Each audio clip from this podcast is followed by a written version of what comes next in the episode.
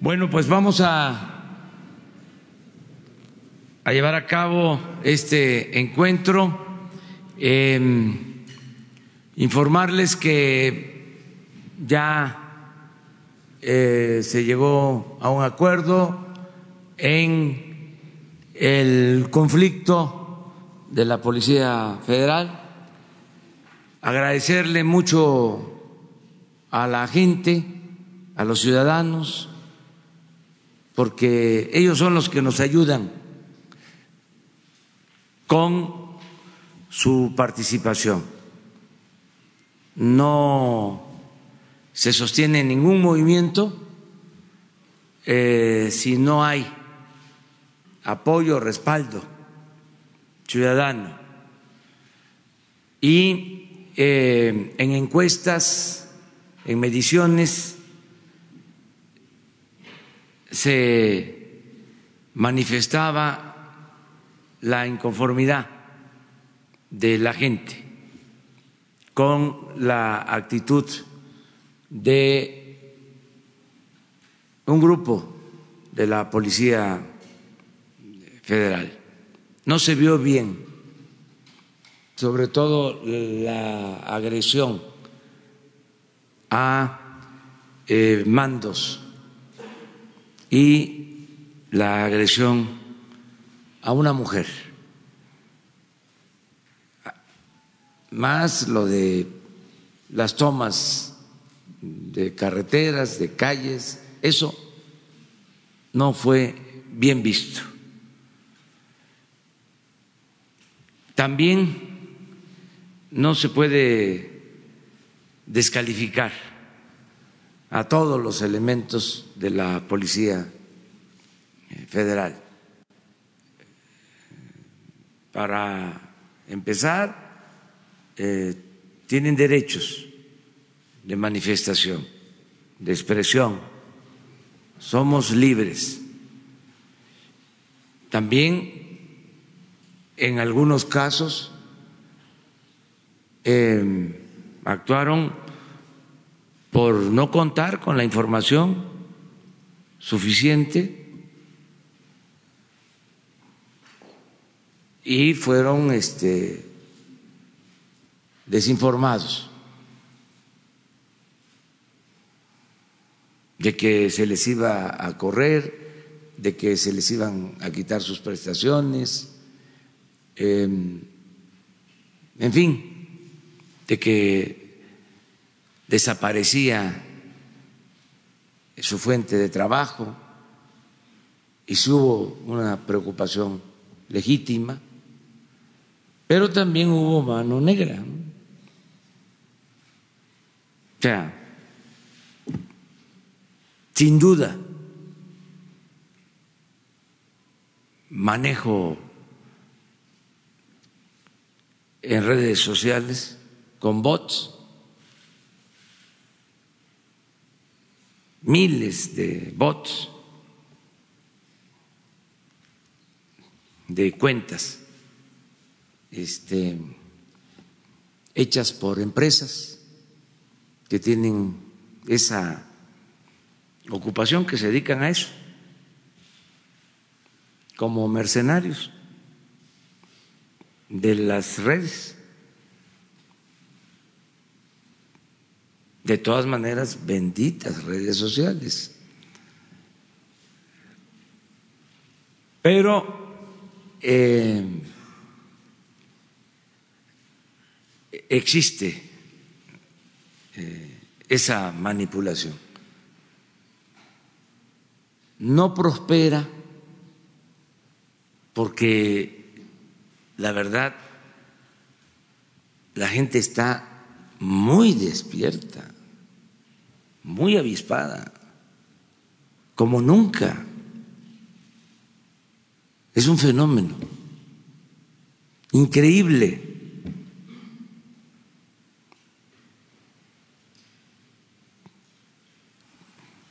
Pueden montar una campaña y inundar las redes con mensajes en contra y con la utilización de robots y no pasa.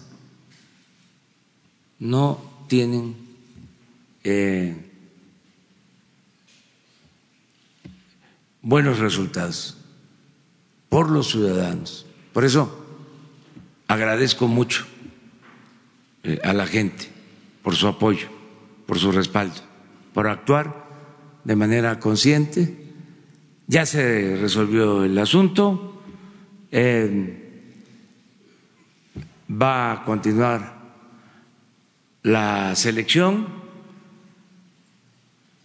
para que los que lo deseen pasen a formar parte de la Guardia, siempre y cuando reúnan los requisitos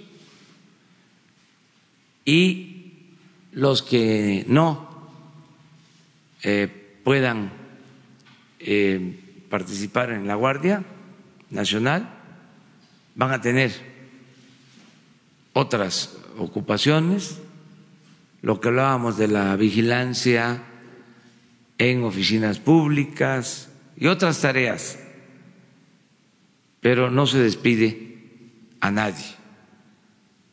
También eh, aclaro, porque ayer vi precisamente en el Internet, eh, un informe, un mensaje diciendo de que ganaban más los ninis que los policías. Y esto es interesante este, aclararlo. Primero, por lo despectivo de llamarle ninis a los jóvenes que no tienen oportunidad de estudio ni de trabajo, porque fue lo único que hicieron en el gobierno anterior, en los gobiernos anteriores, etiquetar a los jóvenes de ninis. Esa fue la gran creación, acuñar esa eh, frase o esa palabra, ninis, nunca hicieron nada por los jóvenes. Entonces, los discriminaron y todavía siguen con lo mismo. ¿no? Eh, me acuerdo que hace algún tiempo, hubo una campaña este, cuando planteé de que se le iba a contratar a los jóvenes como aprendices, que ya son 600 mil jóvenes están trabajando de aprendices y van a ser un millón pronto y dos millones trescientos mil y no va a quedar un joven sin estudio y sin trabajo. Pero cuando lo planteé originalmente, se generó una reacción conservadora.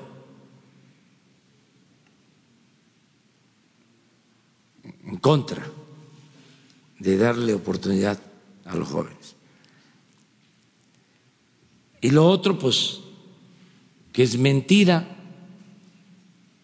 un elemento, un miembro de la Guardia Nacional va a ganar 19 mil pesos mensuales de entrada, del que va a percibir menos, 19 mil. Y las prestaciones, la seguridad social. Entonces, informar eso eh, para eh, salirle al paso a todas estas campañas de calumnias, de mentiras que, que se presentan. Pero bueno,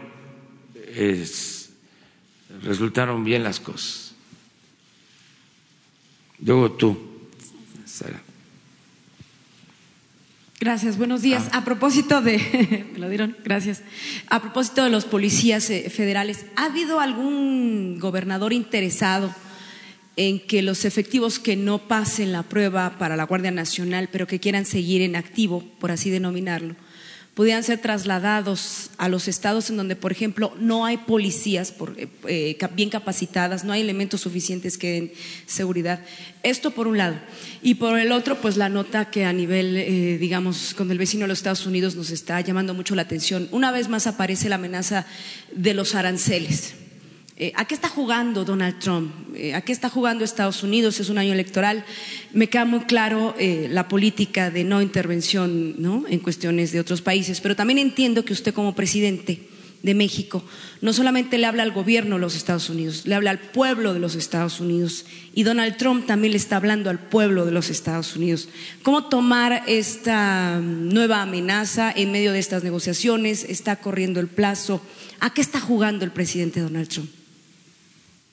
Bueno, en la primera pregunta no hay ninguna solicitud y todos los elementos de la Policía Federal van a ser este, reacomodados. Hay este, trabajo, hay tareas en eh, otras áreas de vigilancia y de seguridad. Eso ya se está resolviendo. Hay mesas que se instalaron para informar a todos los elementos, a, los policías, de opciones y que no haya desinformación ni manipulación, que ellos eh, tengan eh, toda la información de primera mano, pero eh, con la seguridad que se les da de que no van a ser eh, despedidos ni maltratados, que este, van a ser atendidos eh, como lo merecen, siempre de parte nuestra. Pero no hay ningún gobierno interesado en ellos. No, nadie ha planteado eso. Nadie ha planteado. Acerca de lo dado a conocer ayer sobre aranceles al, acero, eh, hoy tenemos una reunión eh, para tratar este asunto. Eh, Jesús Seade, lo que me informa, es que es una medida distinta a las que se han aplicado o a la amenaza de aranceles que eh, se presentó hace unos días. Es eh, de otro orden. Sin embargo, eh, vamos nosotros a atender este asunto. Ya estábamos eh, viendo lo de el tomate, que ha pasado tiempo y se afecta a los productores nacionales.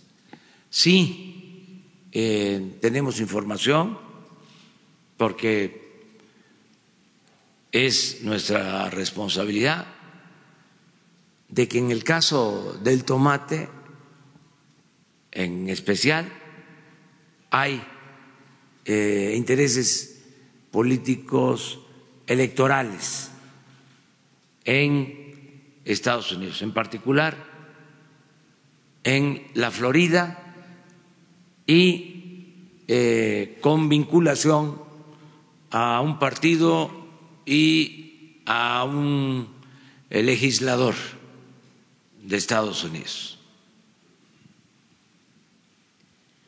No puedo eh, decir más porque debemos ser respetuosos de eh, la política interna de otros países. Pero no es preocupante. Pero estamos enterados em, y vamos eh, a hacer gestiones en los dos casos, en lo que tiene que ver con el tomate, que ya este, se está pasando el tiempo y es injusto completamente el que se estén cobrando eh, aranceles, estas cuotas, y también en lo que se dio a conocer el día de ayer sobre el acero.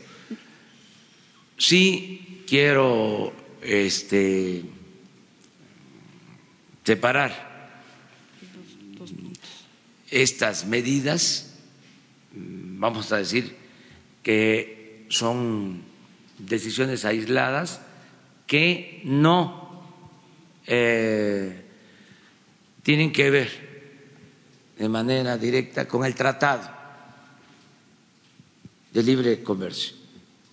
Es otro tema. Incluso eh, me decía Jesús Seade que tampoco con la resolución sobre el quitar aranceles al acero y al aluminio, como se logró en los días pasados, que es de otra naturaleza. Mañana eh, vamos a informar, va a estar aquí el secretario de Relaciones Exteriores y va a estar la secretaria de Economía y nuestro representante, Jesús Seade, el que está a cargo de las negociaciones eh, comerciales, económicas con Estados Unidos. Gracias.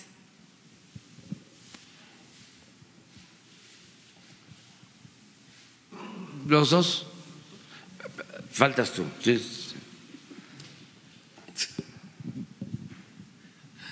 Presidente, Roberto Cruz de Grupo Impacto. Eh, otra vez, siguiendo con el tema de la Policía Federal, una de las siete divisiones de la Policía Federal es la que vigila las carreteras del país. Es obvio que esta división desaparecerá junto con el resto. La pregunta es cómo operará la Guardia Nacional la vigilancia de las carreteras. Rondines como los que hacía o realizaba en, digamos, la carretera nacional que son más de mil kilómetros con vehículos especiales prácticamente de persecución. Eso lo hará la Guardia Nacional, aun cuando a veces la Policía Federal te perseguía hasta por un cristal supuestamente oscuro. También hay muchos casos en los que su apoyo ha sido vital para el viajero, el conductor de carretera. Continuará existiendo esa garantía de que el ciudadano no estará solo en las carreteras ante los asaltacaminos. Y por cierto, y esto quizá favorece esta transición hacia la Guardia Nacional, de los elementos de la federal en las carreteras, el 60% no quiso dar su opinión sobre el conflicto actual, el 60%. No opinan ni para defenderse y te remiten a la comandancia. Y en la comandancia te dicen lo mismo. Lo principal, la principal pregunta es si operarán en las carreteras como lo está haciendo la Policía Federal con el mismo equipo y si el ciudadano podrá seguir contando eh, pues con ese apoyo y con esa seguridad. Esa es la primera pregunta. Sí, la Policía de Caminos, la Policía Federal continúa. Esa no es eh, función de la Guardia Nacional. va a continuar la misma eh, Policía Federal de Caminos. Se hablaba de las siete divisiones, ¿no?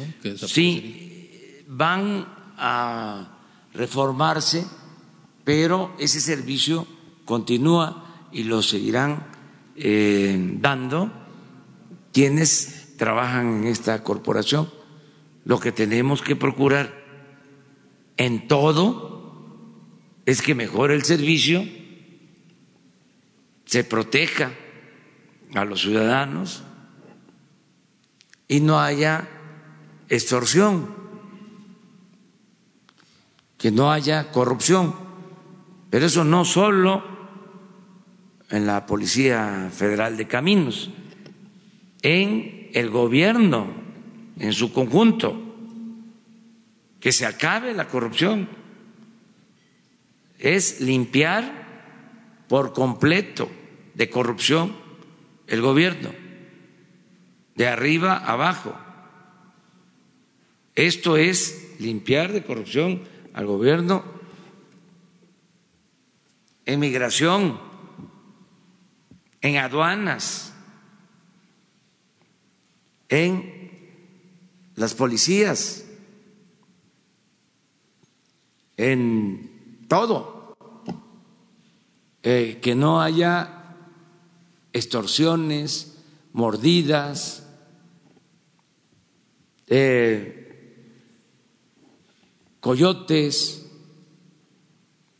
Sí, estoy esperando avanzar más.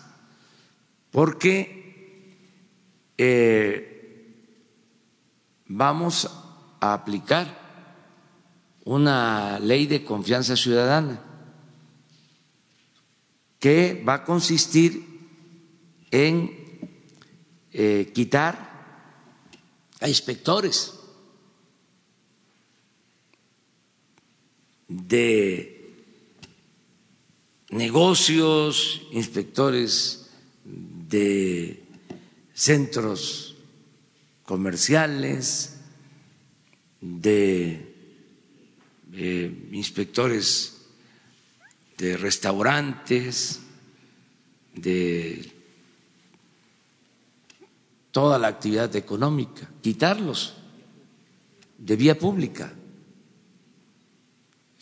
Nada más estamos pensando porque tenemos que garantizar el que no aumenten los energéticos, mantener lo de el control, la inspección en cuanto a gasolinerías y en cuanto a los precios de energéticos al consumidor.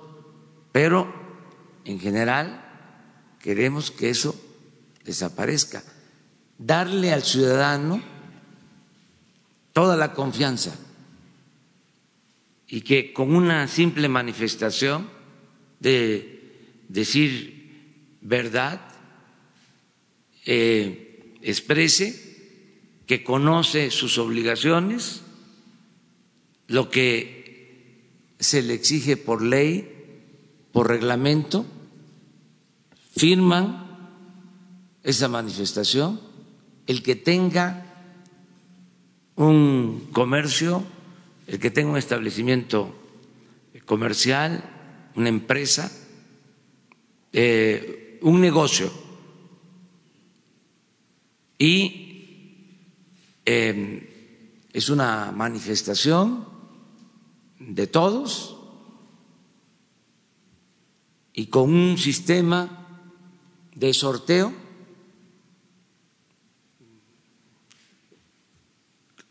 se va a llevar a cabo eh, la fiscalización o la supervisión pero solo los que aparezcan este, en el sorteo de manera selectiva y se va a hacer la revisión.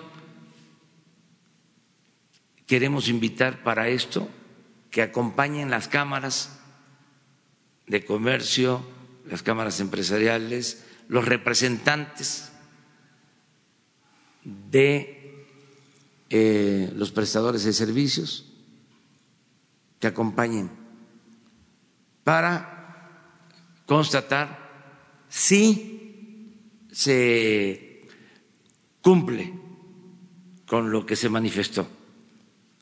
En el caso de que se cumpla, van a recibir un reconocimiento como buenos ciudadanos, un certificado. El que no eh, cumpla, independientemente de la sanción, ya no va a tener derecho a participar en el sistema de fiscalización o de supervisión a través del el sorteo. Se le va a perder la confianza. Eso lo vamos a llevar a cabo hacia adelante. ¿Para qué? Para que se combata la corrupción abajo.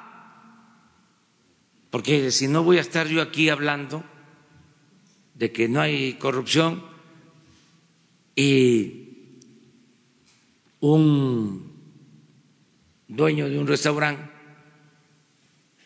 va a decir ese señor este es un mentiroso, un demagogo.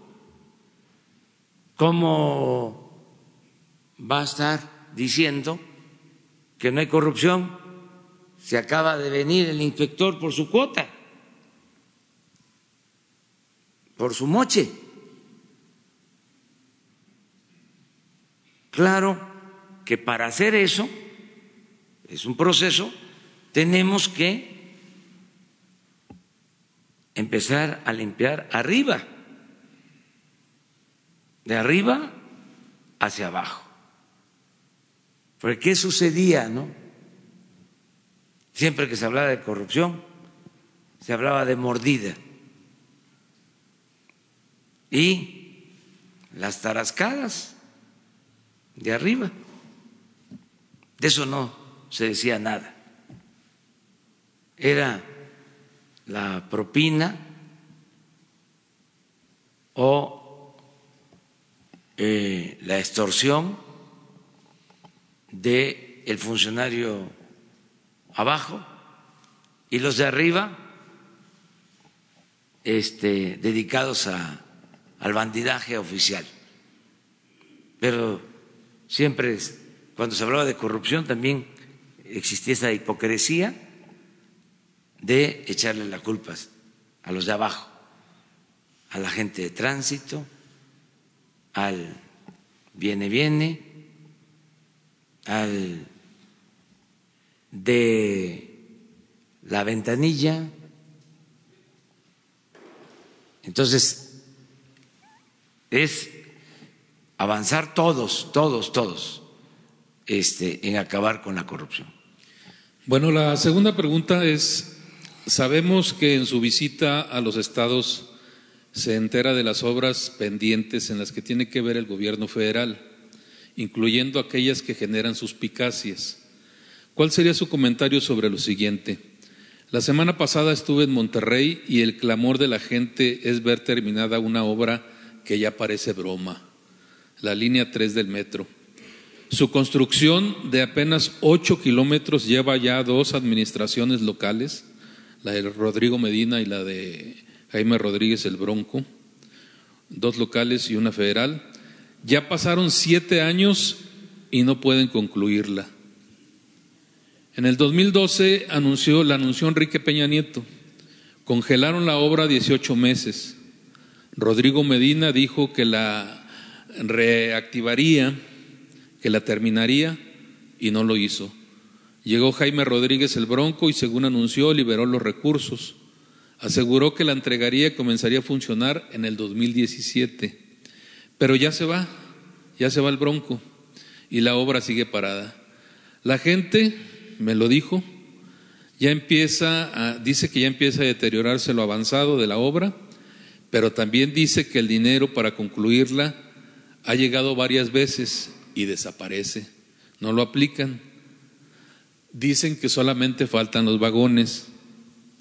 En marzo del año pasado el gobierno federal asignó 600 millones de pesos que no podían destinarse para ninguna otra, otra obra, para ningún otro concepto. Ya transcurrió la mitad del 2019 y siguen pasándose la bolita. La obra sigue detenida ya hace siete años. Hay que recordar, presidente, que Nuevo León es, y no el principal estado, uno de los principales que generan recursos para otras entidades. Esto ha sido durante mucho tiempo, sobre todo para el sur y el sureste, y también para la Ciudad de México. ¿Cuál sería su comentario respecto a este atraso tan grande para una obra necesarísima en Nuevo León? Bueno, estamos apoyando al gobierno de Nuevo León, lo vamos a seguir haciendo porque es un estado, en efecto, muy importante que tiene una economía en expansión,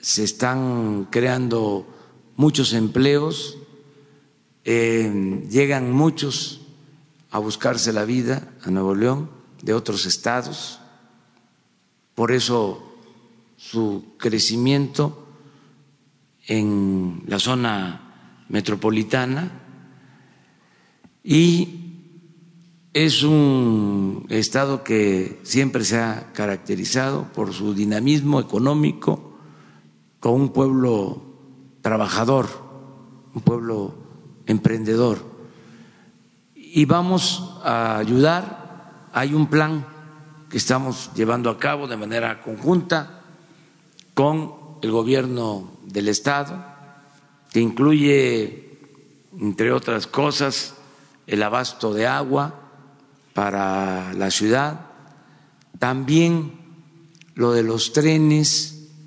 Eh, acabamos de tomar el acuerdo de eh, entregar a Nuevo León eh, todos los derechos de vía y de la estación del ferrocarril para utilizar alrededor de 120 kilómetros de vías y mejorar las vialidades, el transporte y voy eh, a tomar en cuenta lo que dice acerca del metro.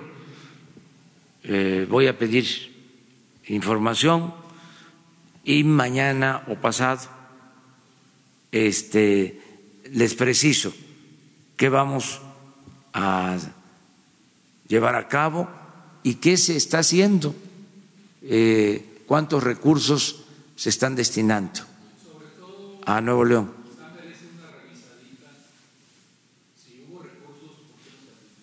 Sí, yo me comprometo a que mañana o pasado eh, les doy un informe sobre esto. A ver, Sara. Gracias, presidente. Buenos días. Preguntarle en el tema de los aranceles, esto que está ocurriendo, esta nueva imposición de aranceles, no significa que aunque ceda México a las peticiones del presidente Trump, cada vez puede pedir más, sobre todo pues en esta etapa electoral y porque México, bueno, pues eh, se dio en el tema inmigración y ahora viene esto. Eh, en este tema, ¿qué opinaría? Gracias y si me permite otra pregunta. Bueno, es muy buena la relación que tenemos con el gobierno de Estados Unidos y con el presidente Donald Trump. Por eso tengo eh, confianza de que vamos a poder eh, enfrentar este nuevo desafío sobre aranceles en el acero. Y lo mismo en cuanto a lo de la exportación del tomate, porque es buena la relación, nos escuchan y em, hay respeto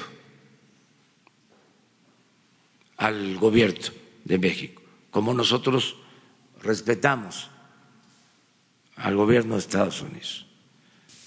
Entonces vamos a revisar eh, el caso bien y contamos, además de las buenas relaciones, con buenos negociadores, con buenos diplomáticos que ya han tratado estos temas con los representantes del gobierno de Estados Unidos. Si hoy mm, Jesús Seade eh, habla a representantes del gobierno de Estados Unidos, lo atienden, le contestan el teléfono. Y si solicita una audiencia, una entrevista, eh, se la conceden. Y lo mismo, desde luego, Marcelo Ebrard con el secretario de Estado y puedo decir lo mismo en el caso de Graciela Márquez con el secretario de Comercio de Estados Unidos. Es buena la relación. Sí hay pues circunstancias. Ya las expliqué. O ya hice un esbozo cuidadoso para no meternos en asuntos internos de otros países. Pero pues eso es consustancial a la política. Siempre vamos a estar atendiendo asuntos. Para eso este, asumimos esta responsabilidad. Y preguntarle por otro lado, presidente, ¿qué les dice a los disidentes de los, los, policías federales que no aceptan estos acuerdos a los que se llegaron? Y también me gustaría saber su opinión sobre esta reforma que se hizo en Baja California para que Jaime Bonilla amplíe su periodo de gobierno de dos a cinco años con los votos, pues prácticamente de todos los diputados locales, solamente una abstención. Gracias. Bueno, los que no acepten, pues están en su derecho no siempre hay que decir que sí. Somos libres. Cada quien puede hacer lo que considere más conveniente. Pienso que se avanzó con el acuerdo, pero pues siempre va a haber diferencias, disidencias, porque eso es también consustancial a la democracia, a las libertades, y se deben de garantizar. ¿Cuántos eh, policías no están aceptando estos acuerdos? Yo tengo la información que este, ya se llegó a este acuerdo y no quiero menospreciar a quienes eh, no aceptan el arreglo. Los respeto. Algunos están diciendo que no los representan los líderes. Eh, ¿No sería necesario más información para, porque ellos dicen que desconocen incluso algunos de estos acuerdos? Pues eh, yo creo que se va a difundir el acuerdo. Hoy este, y hay mesas de información en este, las eh, sedes de la Policía Federal. Y se está informando y se están inscribiendo para participar en las distintas tareas, muchos. Entonces, eh, cuando se dé a conocer el acuerdo, em, creo yo que se van a aclarar dudas y se va a resolver. Lo otro no opino porque no quiero que se vaya a malinterpretar.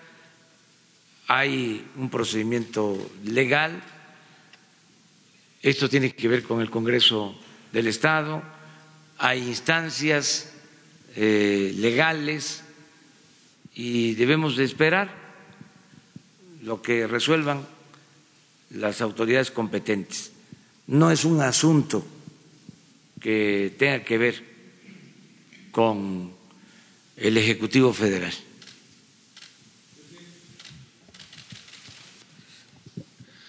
Gracias, señor presidente. Buen día. Eh, hace un momento mencionó que hay encuestas que eh, no, no, avalaban lo que las protestas de los policías federales, toma de carreteras, etcétera. Hacia 2003, el ingeniero Raimundo Artis, cuando se enfermó José Barberán, se hizo cargo de las encuestas en el gobierno de la Ciudad de México. Hoy trabaja con usted. La pregunta es, ¿qué encuestas le está haciendo Raimundo Artis? No que esté comprando el gobierno, sino qué información está generando usted para tener el pulso de la opinión pública. un gobierno que se basa tanto en en, la fuerza de la opinión pública para gobernar, quizá no estaría sin esta información. ¿Qué encuestas y qué información le estaría dando, presidente? Si me permitiera ahorita una segunda pregunta. Gracias. No tenemos un sistema de aplicación de encuestas. No hay. No se contratan encuestas ni estamos llevando a cabo nosotros levantamientos.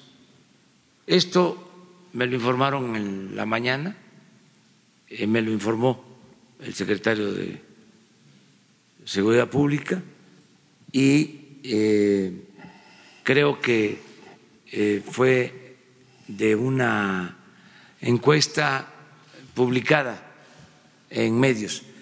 Y sí,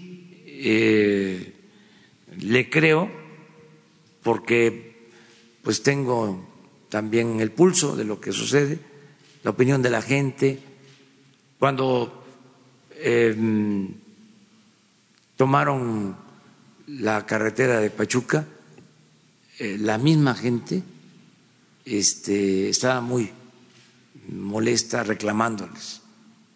O sea, este, no les gustó. Entonces, lo que me informaron hoy, que el 66% de la población rechazó el movimiento. O sea, e, esa es la información. No, no pedí detalles sobre la encuesta, este, quién la hizo, pero eh, sí considero que así se manifestó la gente.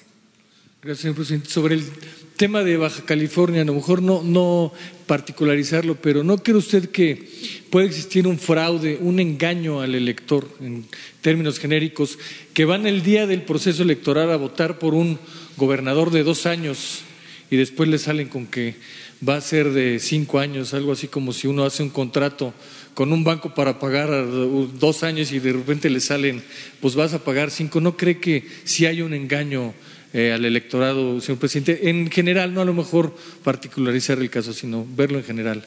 Gracias. Mire, si eh, hay eh, una manipulación, una cosa indebida, van a resolver los del tribunal electoral, a ellos les corresponde. Lo que sí puedo asegurarles, eso sí, lo puedo decir, es que nosotros no intervenimos. No hay, como era antes, línea de la presidencia. Eso sí, se los puedo asegurar. Nosotros no nos metemos en estos asuntos.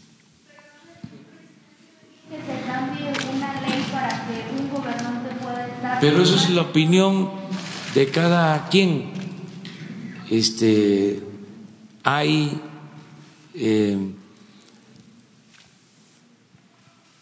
pues eh, un abanico de puntos de vista. Hay quienes están a favor, hay quienes están en contra. Para eso se tiene un tribunal y ahora se procura de que no haya consigna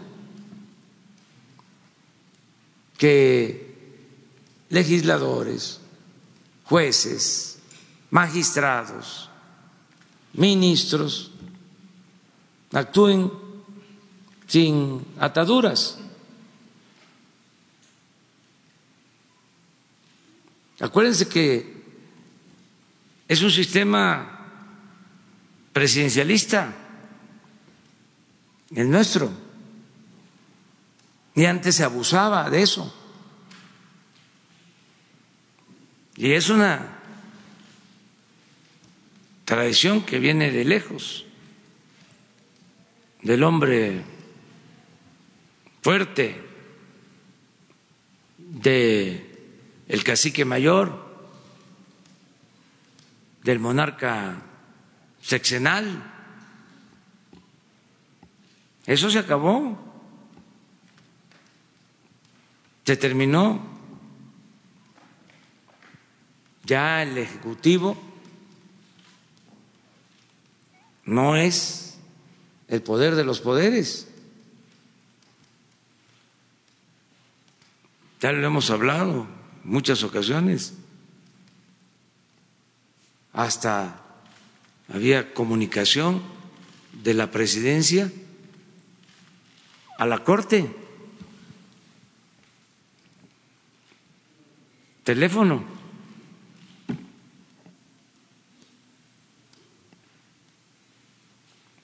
Ayer les hablaba yo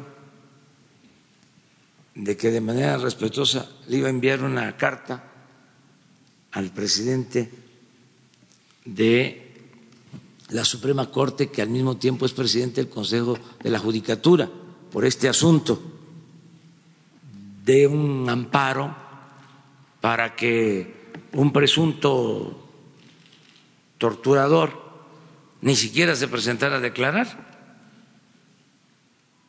No era para prenderlo, sino para que se presentara a declarar y le otorgaron un amparo, una cosa grave, porque el derecho de amparo es sagrado, sublime, es la esencia de la libertad, pero no puede ser utilizado para encubrir actos de corrupción o para que prevalezca la impunidad. No puede este, ser un instrumento para cometer injusticias, para violar derechos humanos. Entonces, hoy me enteré en la mañana de que se revocó ese mandato o no se otorgó por completo, pero sí hay una modificación para que el presunto acusado acuda a declarar. Esto demuestra que hay una actitud receptiva eh, y de colaboración del Poder Judicial. Esto habla bien del Poder Judicial. Y nosotros vamos a respetar la autonomía, la independencia del Poder Judicial. Pero también en estos casos, eh, como ustedes por medio del interés general, el hecho que se planteen aquí, esto que hacemos, ayuda a que entre todos vayamos mejorando el sistema de impartición de justicia. Entonces, eh, en el caso de Baja California, que la autoridad actúe con independencia, con autonomía.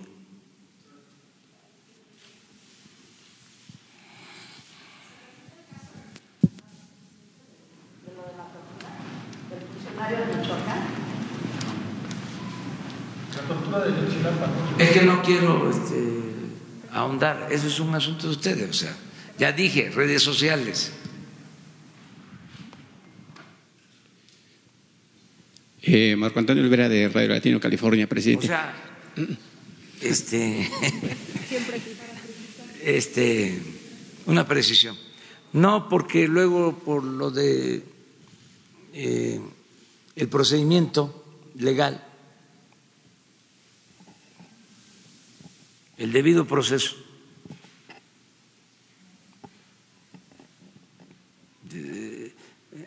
Es que es muy delicado mm, para que no usen este, esto de pretexto y no se pueda hacer justicia. Pero pues ustedes son mirones profesionales periodismo de investigación.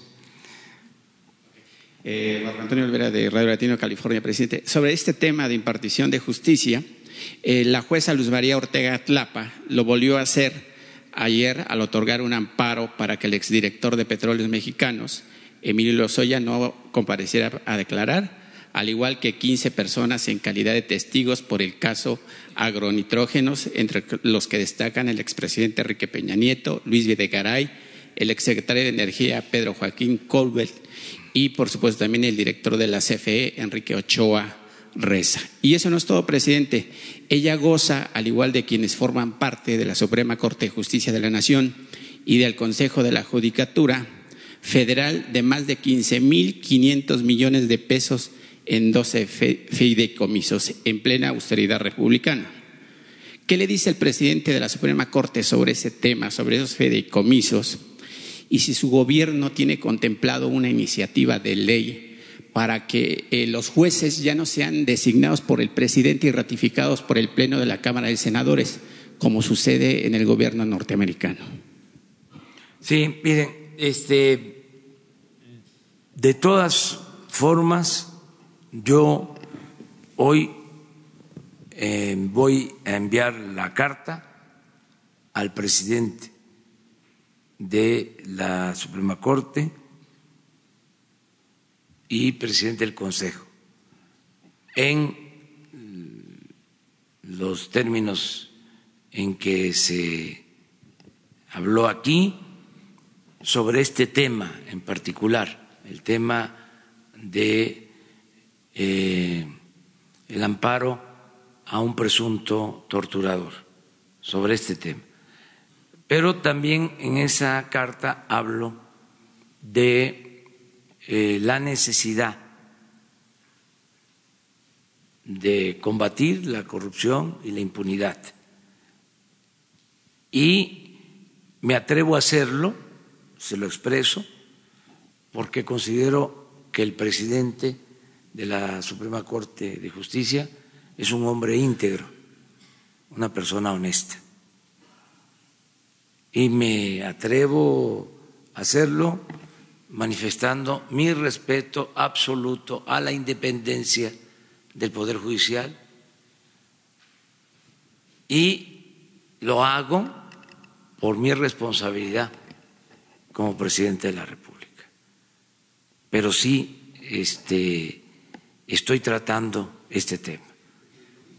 Necesitamos, necesitamos eh, limpiar de corrupción en el país y se requiere de la participación de todos, de los ciudadanos y de las autoridades.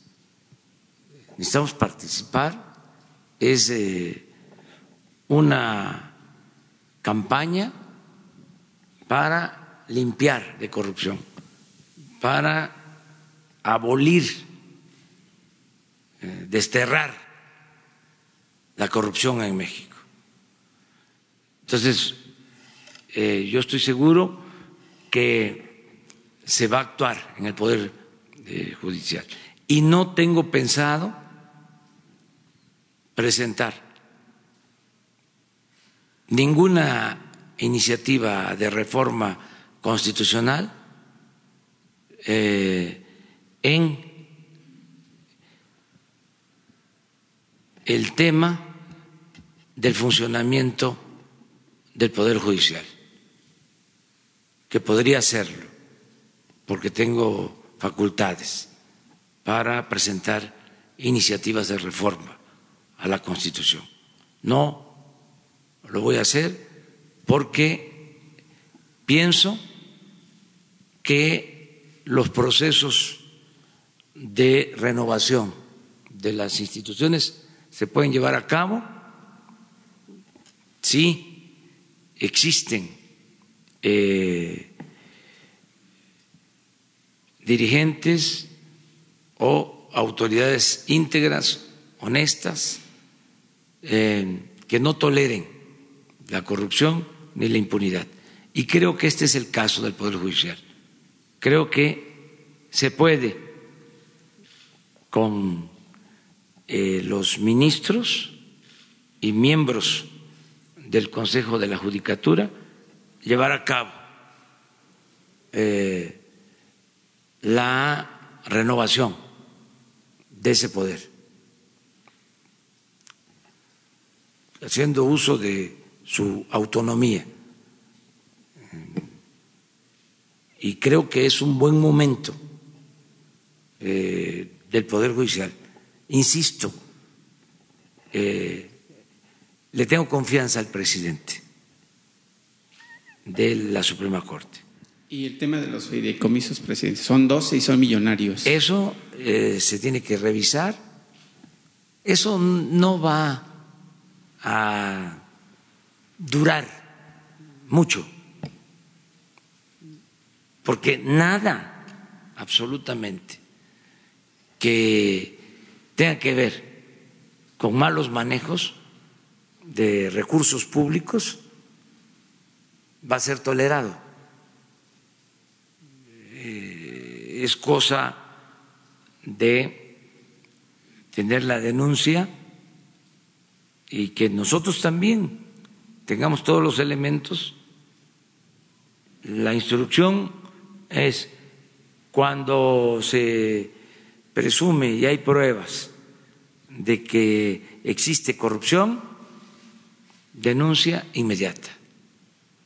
O sea, no se tapa nada a nadie, no hay impunidad. Y una segunda pregunta, presidente, hablando de recursos, la iniciativa privada, la sociedad civil mexicana, empresas transnacionales y personas físicas extranjeras aportaron hace casi dos años en el terremoto del 17 3.413 millones de pesos para apoyar las tareas de emergencia y la reconstrucción de zonas afectadas por el terremoto que sacudió a nuestro país. ¿Cuál fue el reporte que le dejaron a su canciller? Porque ese dinero se lo entregó a la Secretaría de Relaciones Exteriores, que en ese momento encabezaba Luis Videgaray Caso. ¿Cuál es el reporte que recibió el nuevo canciller de su gobierno? ¿Dónde está ese dinero? Porque la gente, obviamente, que sufrió pérdidas de su patrimonio, sus casas, pues hasta este momento no han sido reconstruidas y muchos de ellos siguen viviendo al intemperie o, como se dice vulgarmente, arrimados con los familiares. Vamos a, a pedir un informe sobre este tema en particular. Ofrezco eso, este, porque hubieron recursos que fueron a un fideicomiso en Hacienda eh, y eh, recursos que eh, tuvo información eh, o se entregaron a través de la Secretaría de Relaciones Exteriores, pero en todos los casos, eso es lo que yo sé, los fondos los manejó Hacienda. Entonces vamos a informar sobre esto. Sí, claro, hay este, eh, fideicomisos, un poco lo que se plantea en la ley de austeridad es poner orden en todos estos fideicomisos que este, son muchos de todo tipo y muchos creados para no ser supervisados, para este, mm, ser manejados de manera discrecional. Entonces estamos poniendo orden también en eso. Pero vamos a informar mejor para este, no hablar sin pruebas. Jesús, ya son dos, lo de Nuevo León y tres. Bueno.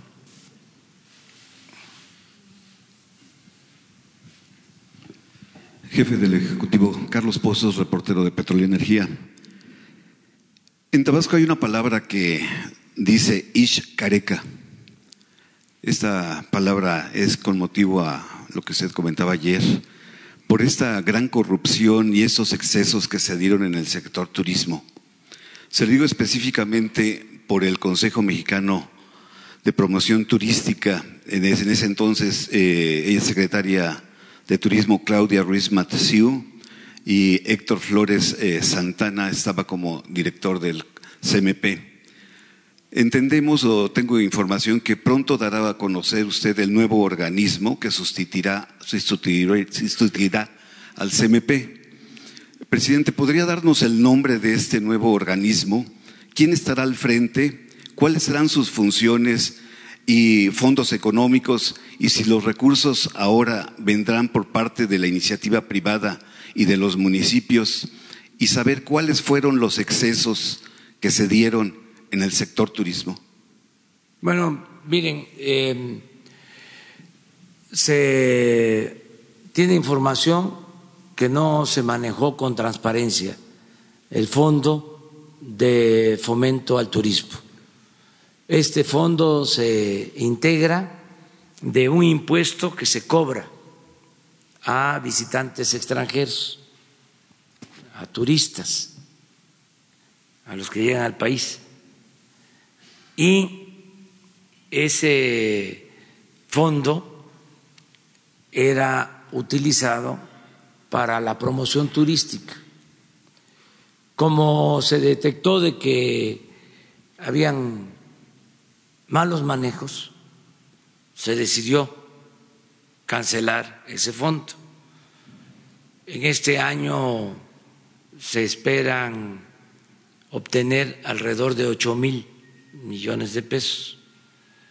Ese fondo ahora pasa a financiar el tren Maya.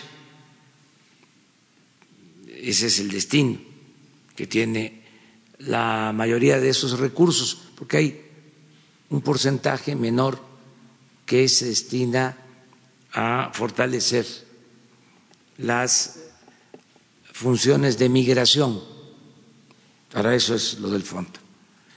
Em, sí, hubieron malos manejos, está abierta una investigación, porque lo mismo, hicieron toda una campaña defendiendo el fondo, em, oponiéndose a que se utilizaran bien los recursos.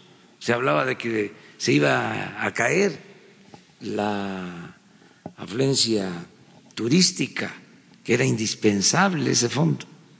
Manejaban dinero en el extranjero de ese fondo y muy mal manejado. Entonces pronto vamos a este, dar a conocer los resultados de la investigación y ya no se permite la corrupción. Por eso hay molestias. Imagínense, tenían oficinas, no solo en el caso de este fondo, sino el programa Pro México, 50 60 oficinas en las ciudades eh, más importantes del mundo. Yo siempre pongo el ejemplo que si aquí ustedes han visto una oficina pro Francia o pro Alemania o pro Brasil, entonces crearon todos estos aparatos eh, en paralelo a las embajadas. ¿Qué hacen los embajadores eh, de otros países en México? ¿Qué hacen las embajadas? Pues promueven eh, a sus países, promueven sus empresas, promueven y representan a sus pueblos. Entonces, ¿por qué no las embajadas nuestras hacen esa función que ya están llevando a cabo? Y ya se cerraron esas oficinas. Y es lo mismo de este fondo de el turismo. Y sí, en efecto, es este Fuchi con la corrupción, Guacala, y así se dice en Tabasco, exactamente, Ishcareca, Ishcareca, Ishcareca. Y este, nada de corrupción, Ishcareca.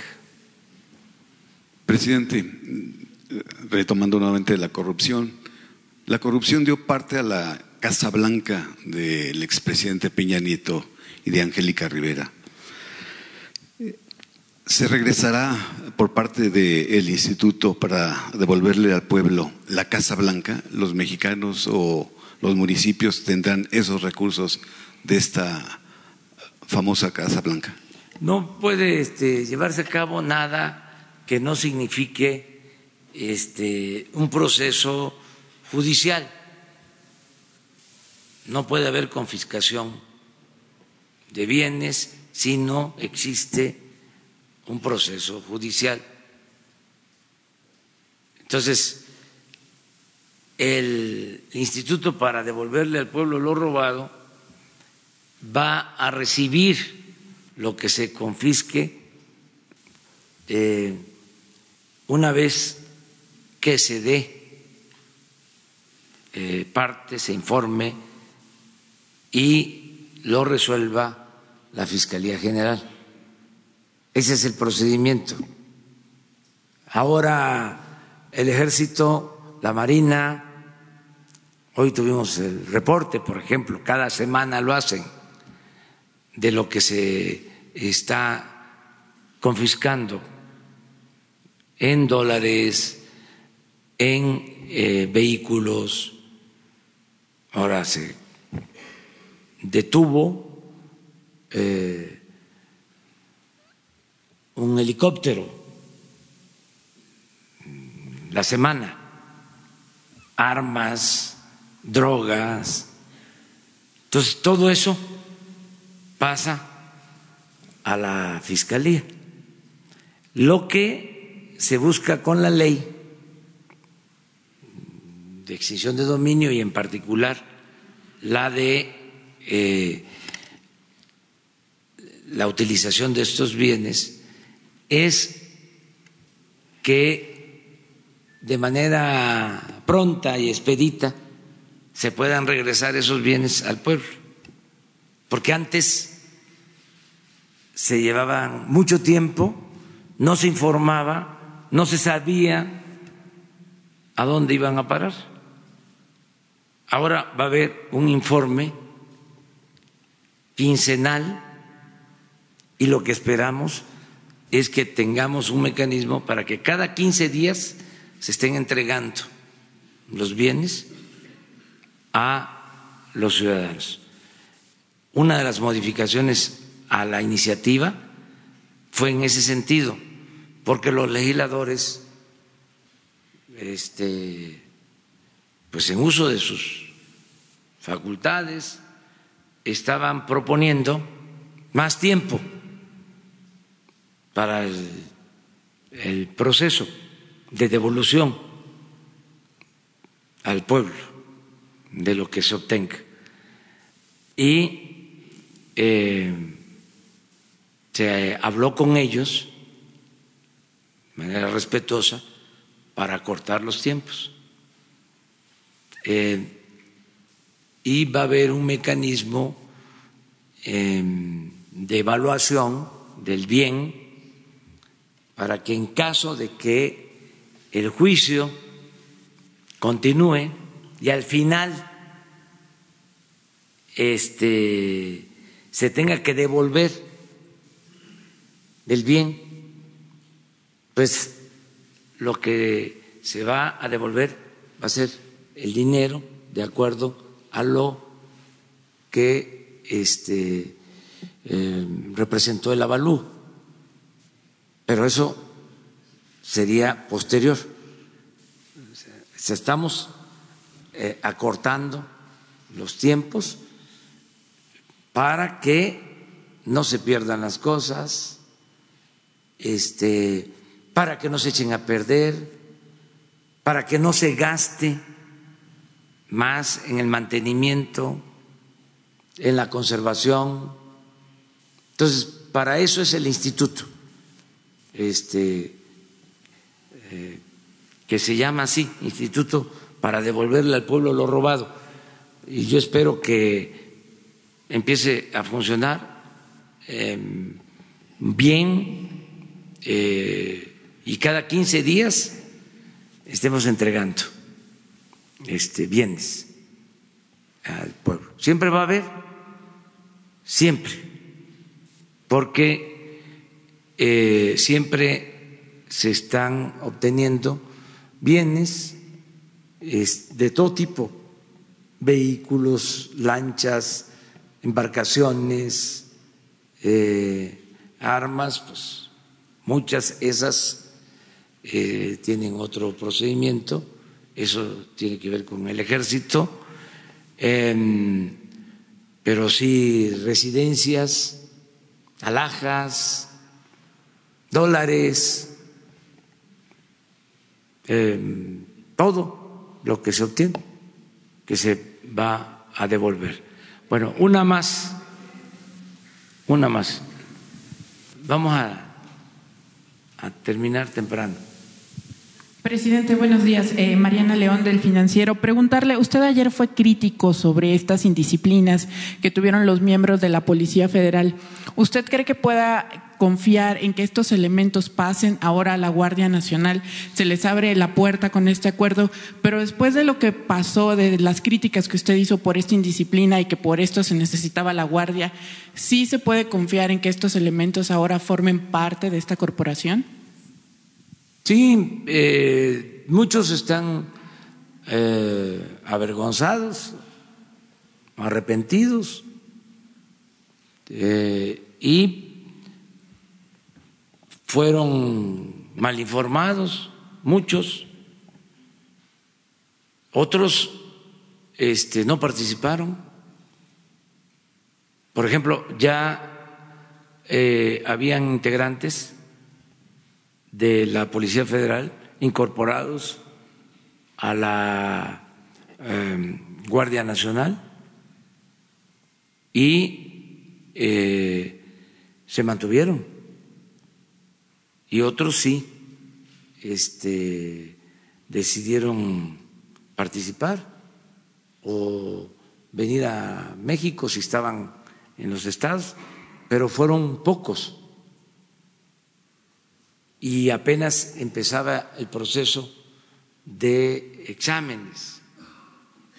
Es importante aclarar que el examen para ingresar a la guardia se está aplicando a elementos del ejército, a elementos de la marina, eh, a nuevos este, aspirantes a formar parte de la Guardia y a policías federales. sea, a todos, no nada más es a la Policía Federal. Entonces, en los exámenes hay este, quienes están pasando los exámenes, eh, quienes no, porque pues está cuidando que eh, sean los mejores y no solo que sean personas íntegras, sino también que estén en buenas condiciones físicas para el trabajo que van a llevar a cabo. Pero eso no significa que no puedan ayudar los que no pasen el examen en otras actividades. Por ejemplo, en el examen hay quienes eh, no están en condiciones porque tienen alguna enfermedad. O sea, son hipertensos, diabéticos. Eso no significa que se les va a despedir. Yo estoy enfermo. Este soy soy hipertenso, o sea, más que estoy en esta actividad y me cuido, pero para la guardia pues a lo mejor pues no funcionaría porque este la edad, ¿no? Pero es otro tipo de actividad.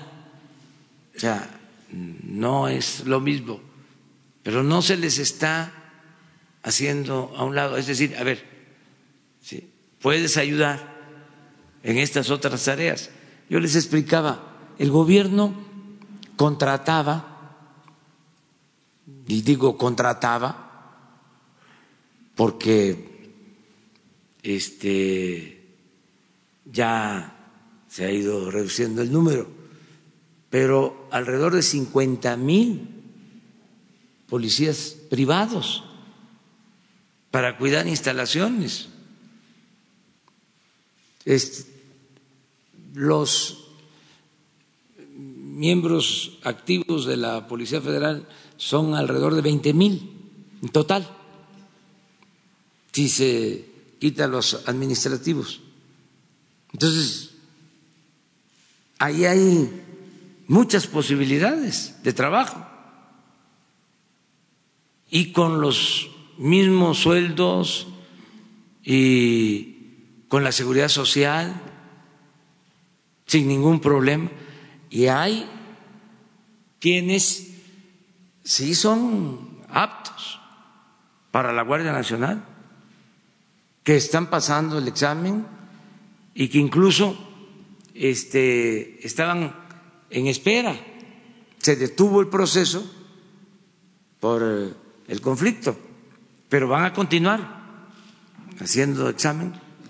¿Y de estos 20 mil elementos, qué porcentaje considera que podría entrar a la Guardia Nacional? Mire, eh, de acuerdo al informe, eh, en general, eh, están entrando el 60% de los que pasan el examen para la guardia.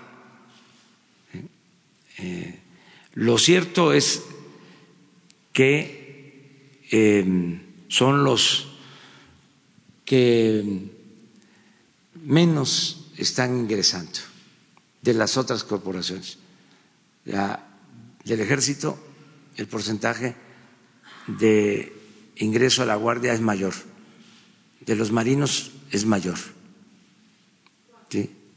Eh, no tengo aquí el dato exacto, pero es como del 90%.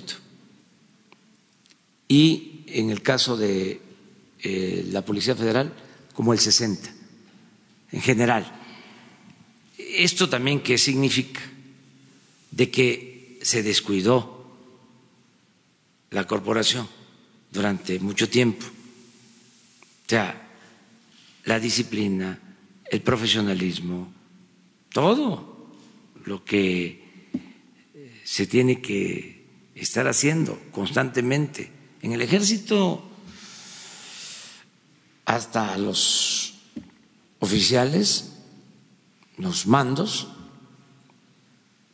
tienen que mantener peso, tienen que este, eh, hacer ejercicios. Sea, si no, pues, exactamente, no hay ascenso. Entonces, eh, y no es un asunto discriminatorio, es, eh, tienen programas, ahora tienen un programa este, muy importante eh, donde se eh, está enseñando a comer bien, eh, con este, buena nutrición,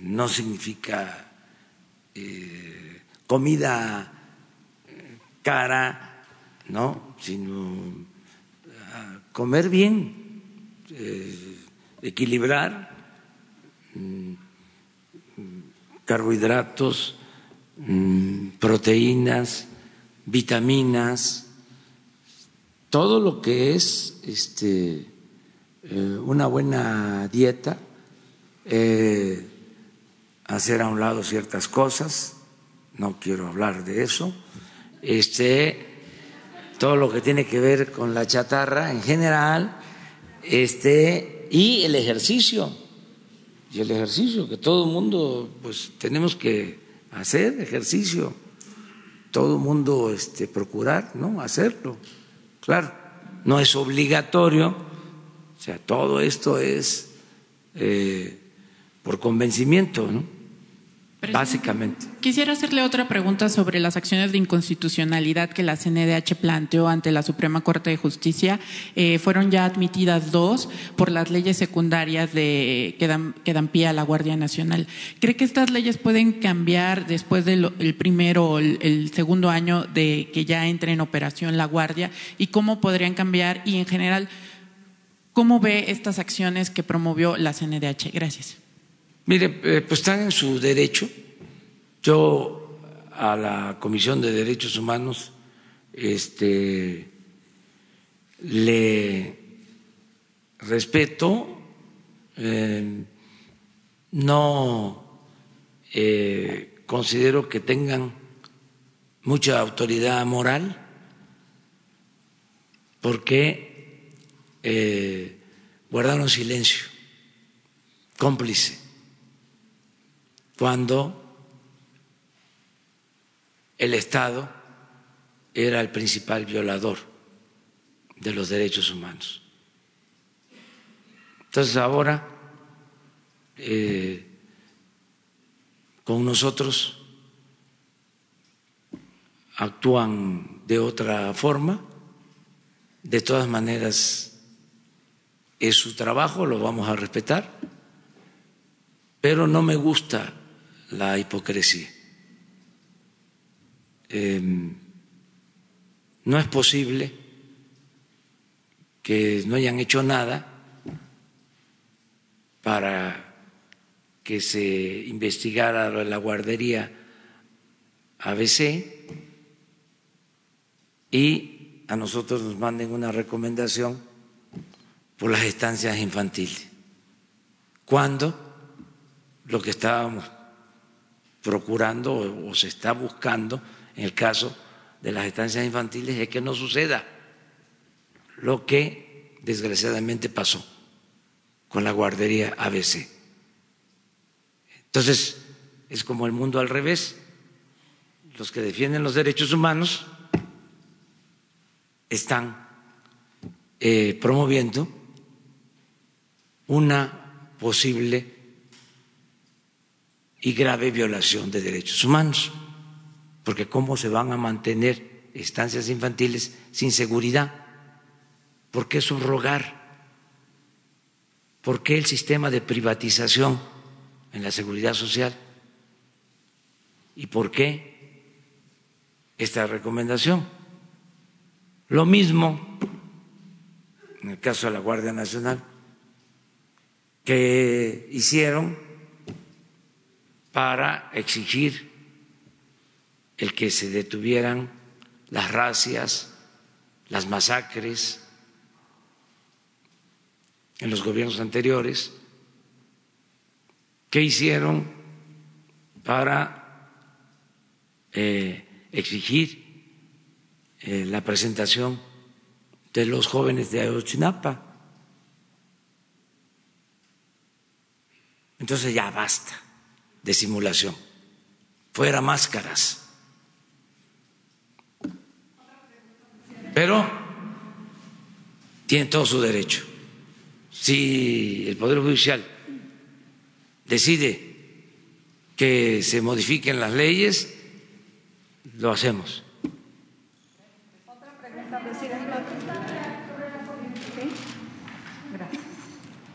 Buenos días, presidente. Eh, yo quisiera preguntarle su opinión respecto a esta situación que se está generando en algunas entidades como Coahuila, que, en donde se ha señalado que ya no van a recibir o ya no están dispuestos a que lleguen ahí las caravanas de migrantes porque no cuentan, no cuentan con la infraestructura necesaria justamente para recibirlos. ¿Qué opina de que se está generando esto? Gracias. Bueno, que no debe de alentarse el rechazo a migrantes, la xenofobia.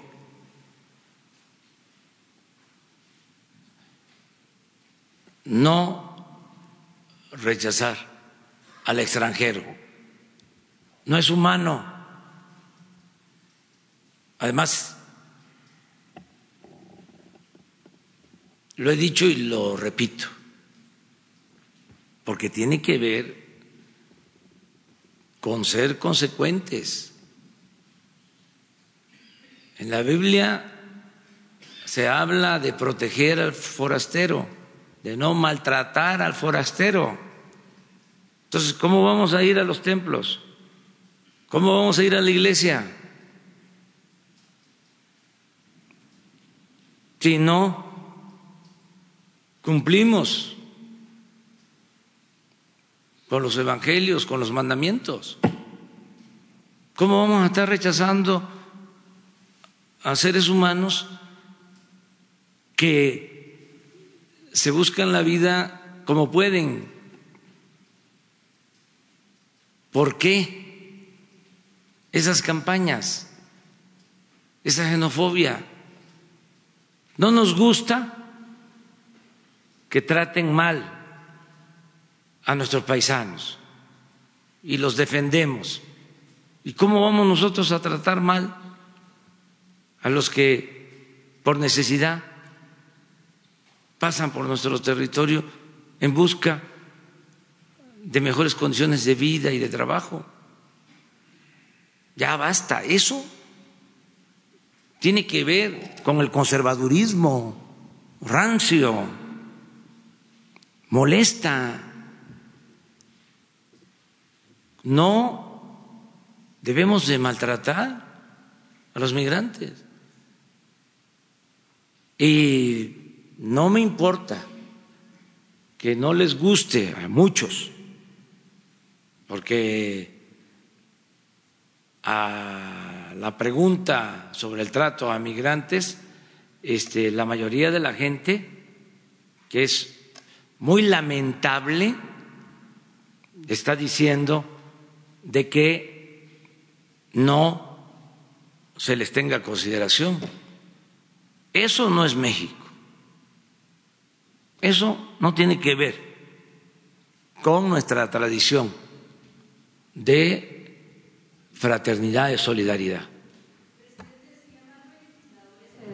Que eh, alertan que simplemente el gobierno, eh, personal del gobierno federal se ha acercado al municipio de Allende para pedirle que reciba, de Acuña, perdón, para pedirle que reciba 18 mil migrantes pues, en los próximos días que son regresados. Pero es que no es cierto. O sea, esto es una campaña de rumores. no van a regresar 18 mil este, estaban pidiéndome, por ejemplo, eh, de que no se regresaran también eh, miles a Piedras Negras. No eh, hay ese propósito y es una campaña sin duda alentada por el conservadurismo de rechazo. Eh, considero inhumana, ¿sí? este, inadecuada, además tramposa. Entonces, qué bien que me preguntas, este, Carmen, sobre esto, porque hago el llamado a que no se fomente la xenofobia en el país, el rechazo a extranjeros. Todos somos migrantes. Desde el inicio de la humanidad, todos somos migrantes. Eh, los que vivimos en esta ciudad, esta es la ciudad de los encuentros Nada más por poner el ejemplo. ¿De dónde venimos? La mayoría, o nuestros padres. ¿Y por qué llegamos aquí? Bueno, para salir adelante, para progresar. ¿De dónde son los habitantes de Nesa? Y lo que han hecho con su esfuerzo. ¿sí? Este, poblaron, desarrollaron esa con su trabajo. Entonces, ¿cómo nosotros vamos a actuar así? Tenemos que ser solidarios. Bueno, ¿de dónde son los de Tijuana? Hablando ya en plata. Este, ¿Por qué llegaron a Tijuana? Porque querían pasar del otro lado y por alguna razón se quedaron ahí y este Tijuana es su casa y la gente originaria de Tijuana eh, actuó de manera solidaria y fraterna y recibió a muchos. ¿Por qué? Ahora vamos a estar con estas cosas de rechazo a los migrantes. Es el conservadurismo. Que quede claro. Lo mismo, se llegó al extremo de decir, nos traen enfermedades eso es discriminatorio, es racismo, clasismo. Y desde luego es muy eh, inhumano quien tenga eh, eh, la intención de actuar de manera inhumana que le dé la espalda a los dolores de la humanidad y que este, se aísle y se eh, vuelva individualista y busque nada más este, satisfacer sus ambiciones personales.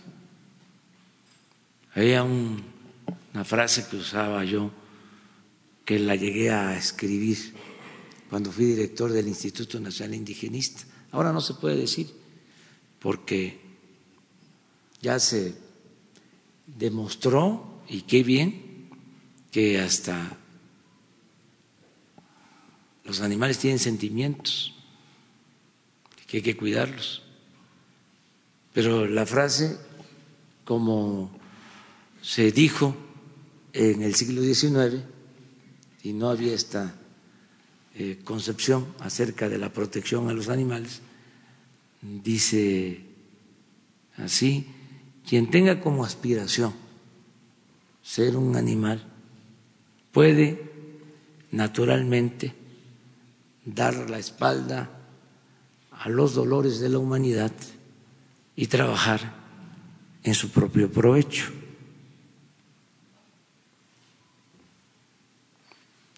Está bien la frase, ahí se las dejo de tarea, es un filósofo,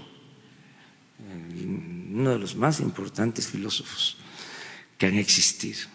Es muy buena la frase. Entonces, bueno, muchas gracias, nos vemos mañana.